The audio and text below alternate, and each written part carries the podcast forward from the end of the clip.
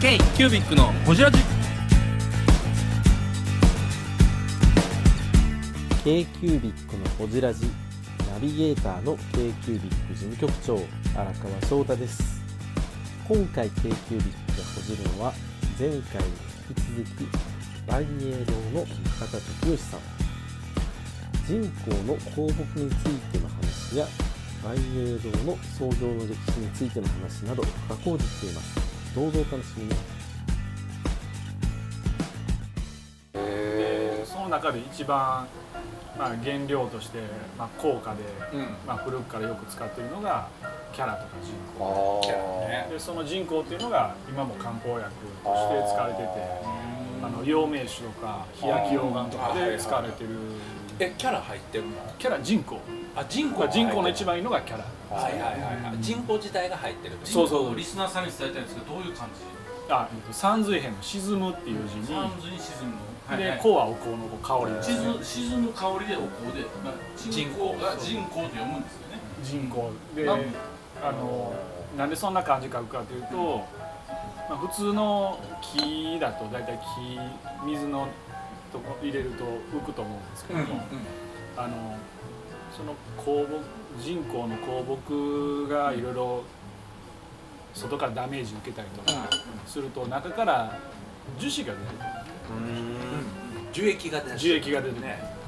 でその樹液が出てくることによってその漢方薬のこう体を治癒する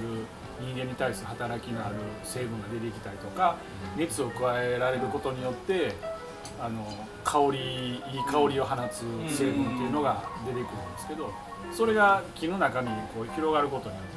って比重が重くなるんで。水の中に入れると沈んじゃうんですよ、だから沈む香りっていうか人工木って言われ方もしたり人水香とかいろんなそういう言われ方まあ全部が全部沈むわけじゃないんですけども、まあこう普通の木に比べて比重が重くなってでまあかなり比重が重くなるものだと木の水の中で沈む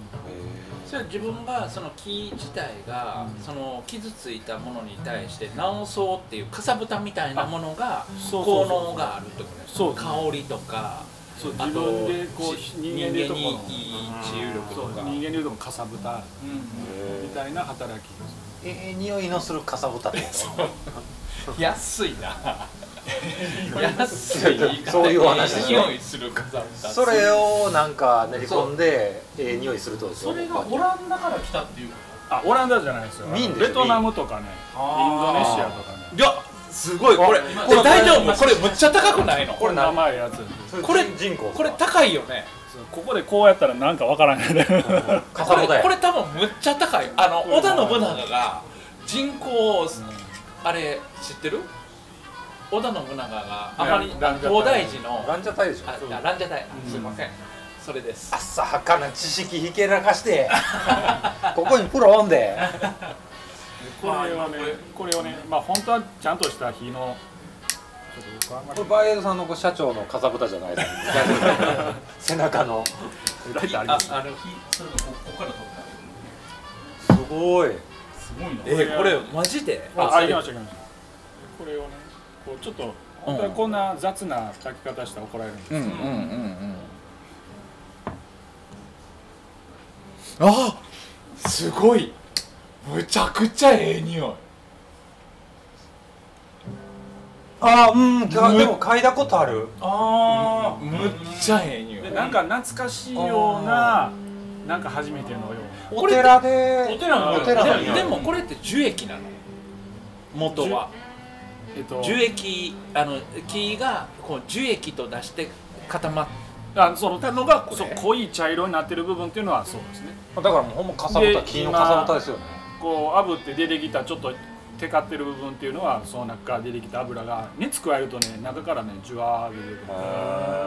るでこの人工でもこの机の木ぐらいのもうちょっと薄いやつでも熱を加えると中からねプチプチプチって油が湧き出てくるような感じで結構あの火をこうくべたりとか熱を加えてみてあこれ結構ええ香りするやつやなとかいうのもあったりとかして。で今さっきあったそのベトナムとか、マレーシアとかインドネシアとか、だからそういった東南アジアの地域でしか取れないへえバイエードの高田です k q ビッグのおじらじ、木の種類でいうと何なんですかまあ、人長外科のあの一種の木ですかねアンガーウッドとかアローズウッドとか日本では生えてないんですかは生えてないんです温度的に無理とかそういう感じ温そう気温気候ですとかうんその土壌の地質とかいうのも合う合わないっていうのはへー今までにもねあのうちの会社で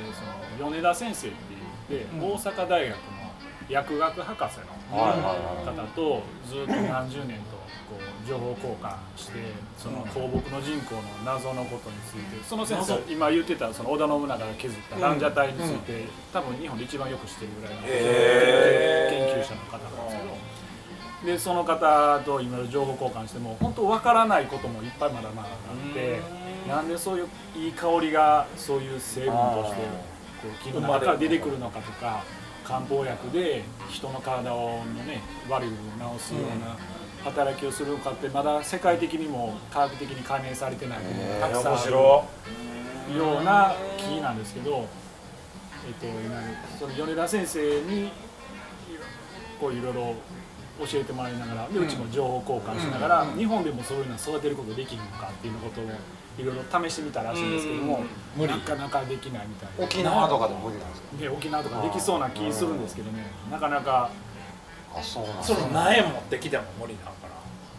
そうなんです無理なんかビニールハウスとかでね、うん、うんできそうな気はするけど、うんコーヒーを沖縄でやりたいとかって言ってる人とちょっと似たものを感じますよね、はいはいはいその地域でしかできないけど頑張って沖縄で作ってみようとかねあーやってる感じででもそれでとその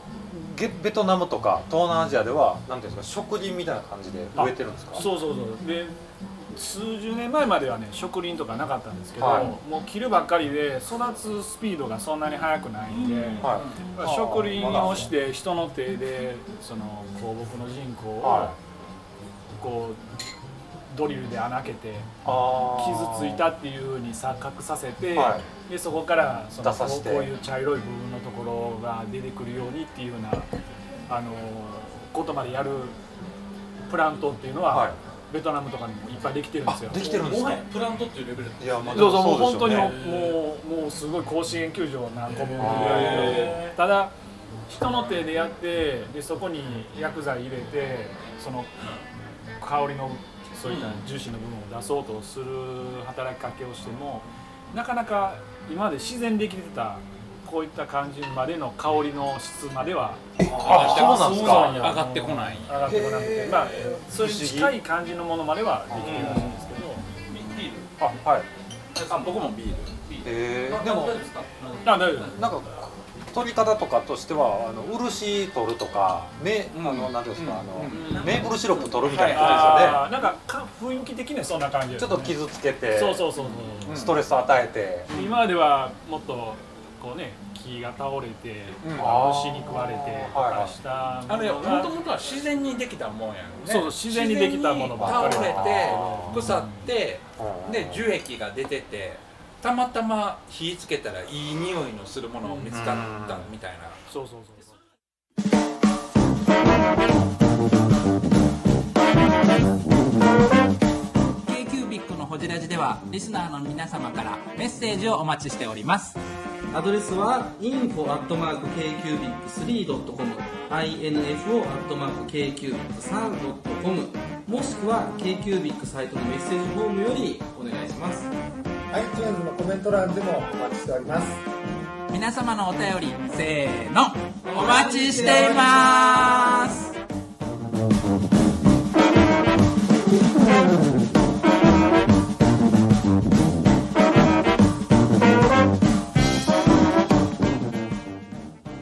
そうそうそうそそうれが日本にやってきたのは戦国時代ぐらいのえっとね何万い時や代もっと前なんですよ聖徳太子の時代聖徳太子そうそうなんですよええ聖徳太子の時代って線香ってあったんかな線香はなくてね線香ができたのは400年ぐらい前で今から、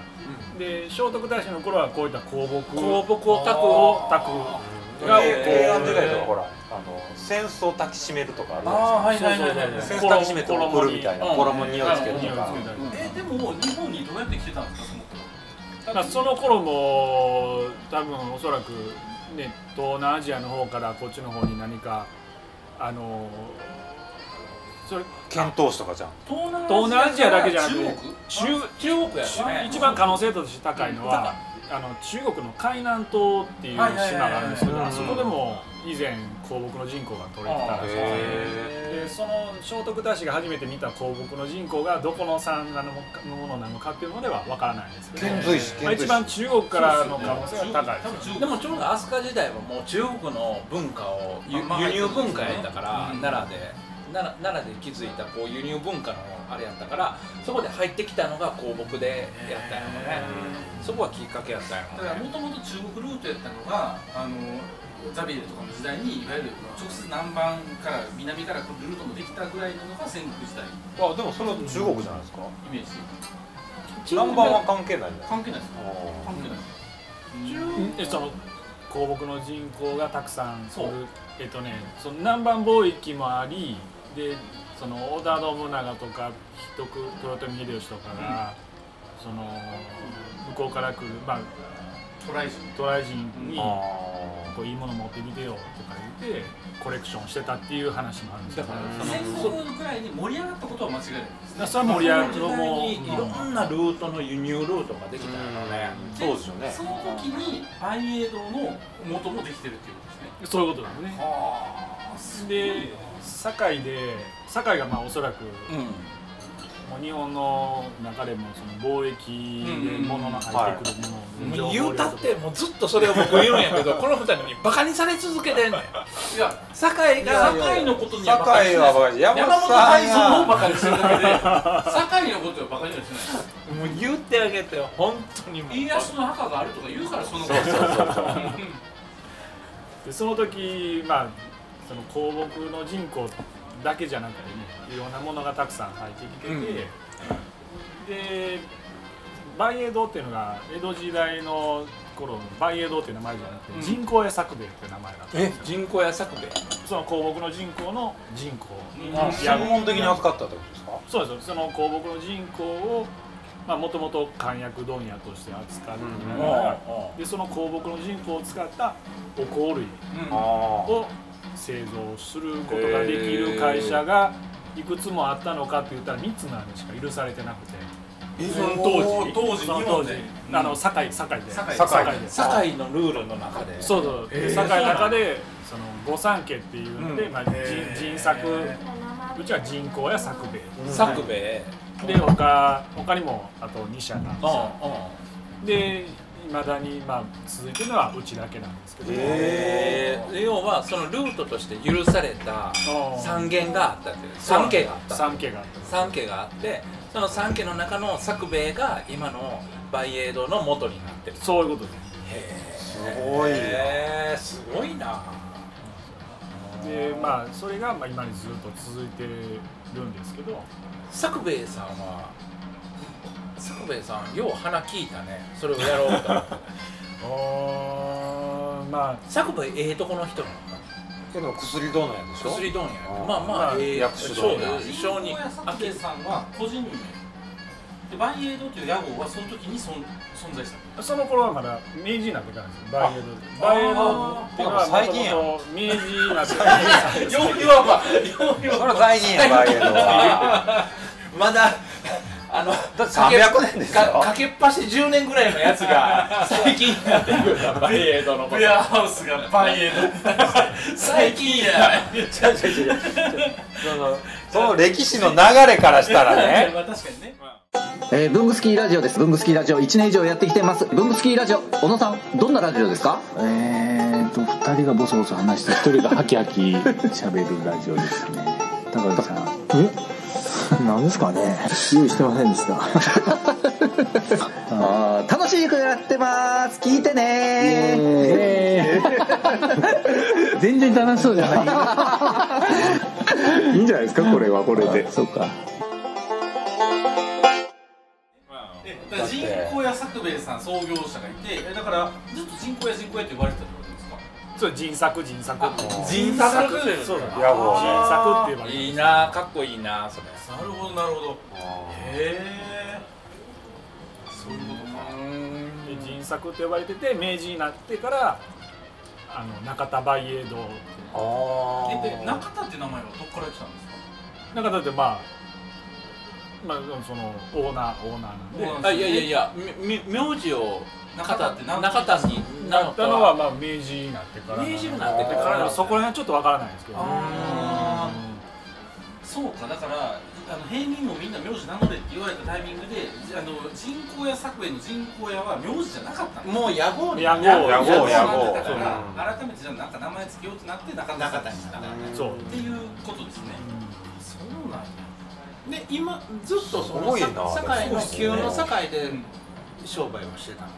あそうですあの場所はもうずっと今と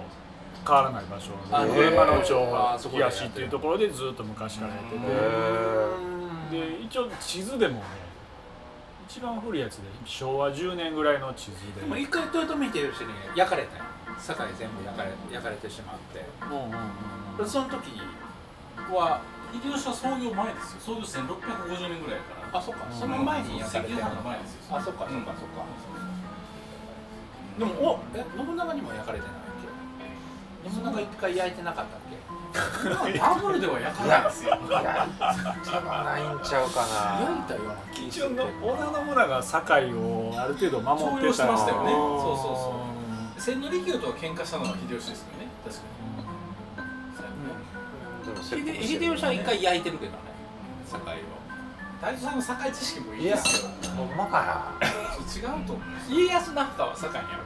からね家康はあのもうあの冬の陣で死んでるから諸説あり諸説諸説日本中に東照宮があります からねみんな好き勝手言いますからね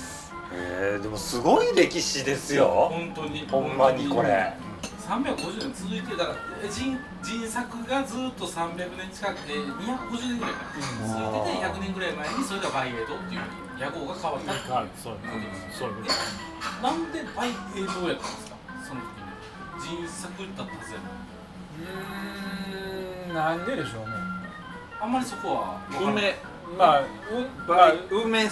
るどうやねなんで梅持ってきたんやねまあ、その頃ねその日本の一番その象徴的なお花っていうのは梅だったああ松竹梅の松桜じゃなくて梅だったっていうまあ松竹梅りやから松竹梅やからもね今縁起のええの日本の代表的な花ではありますけども、んあれはねあれ最近やね桜って言いますよね桜よしあのソメイヨシノがね、うん全国にどんと広がって、まあ、桜の花ちなみに今の社長は何代目になる16代目の16代16代どの将軍家より長いですよ16代って文字がすごいなすごい今でな家系図たどれるのがすごいですよねえ今までほじったひ人の中で一番家計古ない古い古い多なん分か古いやろううなんちゃんとこう見えてる見えてるというかね家系図で見えてる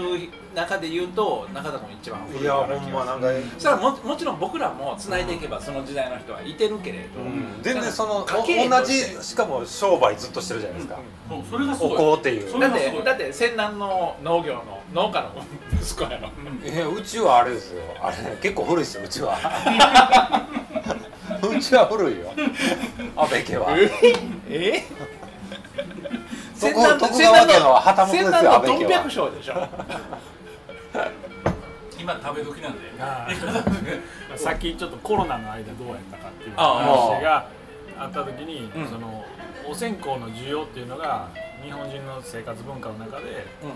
その急激に減ったりとかなかったっていうのと、その今370年うち会社ああだけでさせてもらってる中で、まあ、日本の文化として根付いててうんうんそんなにこう急激に上がったり急激に下がったりとかいうことがないっていうのが、その3年間と370年っていうのが、うんまあこうこう比較比較っていうかこうリンクするのかなって今話をしながならんかその